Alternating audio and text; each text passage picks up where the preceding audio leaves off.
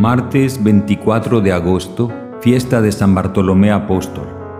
Del Evangelio según San Juan, capítulo 1, versículos 45 al 51.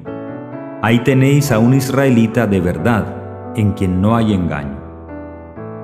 En aquel tiempo, Felipe encuentra a Natanael y le dice, Aquel de quien escribieron Moisés en la ley y los profetas, lo hemos encontrado Jesús, hijo de José de Nazaret.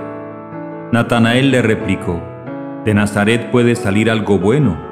Felipe le contestó, ven y verás. Vio Jesús que se acercaba a Natanael y dijo de él, ahí tenéis a un israelita de verdad, en quien no hay engaño. Natanael le contesta, ¿de qué me conoces? Jesús le responde, antes de que Felipe te llamara, cuando estabas debajo de la higuera, te vi. Natanael respondió, Rabí, tú eres el Hijo de Dios, tú eres el Rey de Israel.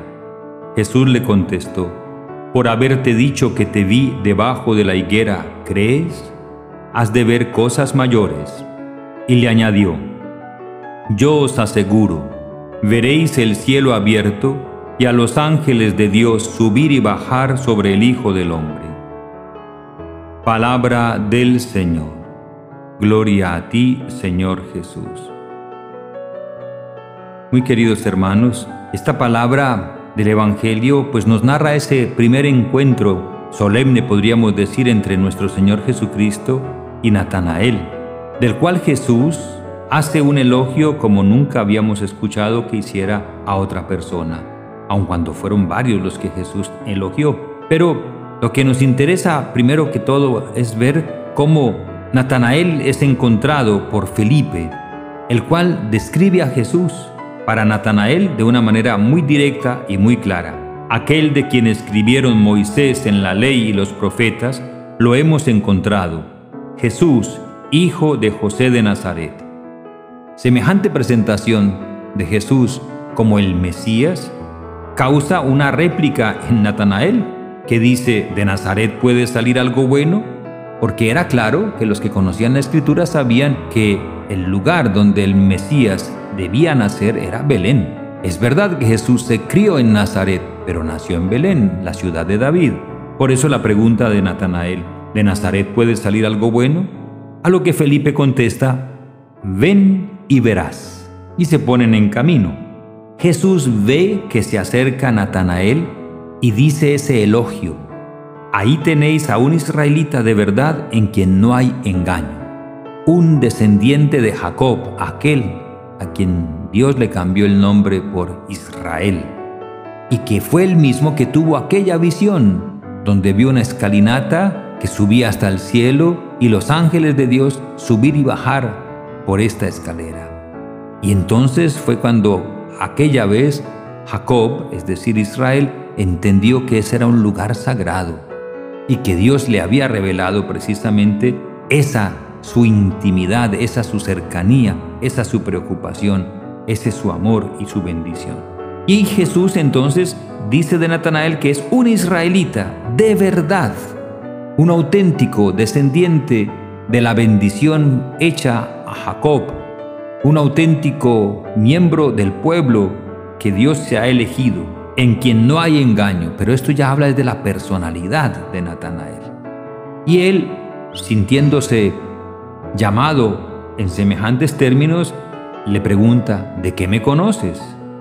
A lo que Jesús le responde, antes de que Felipe te llamara cuando estabas debajo de la higuera, te vi. Es decir, Jesús tiene un conocimiento sobrenatural sobre las personas, desde luego y por eso puede ver el antes y el después. Y en este caso se lo expresa claramente a Natanael. Antes de que Felipe te llamara, yo te vi. Es que Jesús conoce a los suyos. Jesús conoce desde el principio los que el Padre le ha puesto. Jesús conoce a cada uno de nosotros.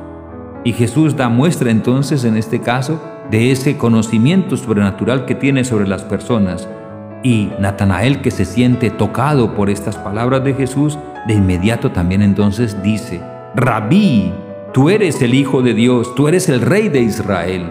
O sea, eres el esperado. Lo que le dijo Felipe es verdad entonces. Ahora lo proclama Natanael. Y Jesús, que conoce la necesaria gradualidad que todos tenemos en el conocimiento de Dios, le pregunta entonces a Natanael, por haberte dicho que te vi debajo de la higuera, ¿crees? Has de ver cosas mayores. O sea, estás hasta ahora en los comienzos. Es maravilloso que tú digas precisamente que soy el Hijo de Dios, el Rey de Israel. Sí, es verdad. Pero has de ver cosas mayores. Y cosas mayores se refiere Jesús, pues sí, a todos los acontecimientos de la vida de nuestro Señor Jesucristo, de los cuales Natanael y los demás apóstoles fueron testigos, pero también la gloria de Dios, las promesas hechas a Jacob, la bendición de Dios para todos los pueblos y la gloria del reino de los cielos, los ángeles de Dios. Y es lo que Jesús precisamente le dice, yo os aseguro, veréis el cielo abierto y a los ángeles de Dios subir y bajar sobre el Hijo del Hombre. Este Mesías anunciado por Moisés y los profetas, que ahora Natanael está reconociendo en Jesús, es el mismísimo Hijo de Dios y es aquel mediador entre Dios y los hombres por el cual los hombres tenemos salvación.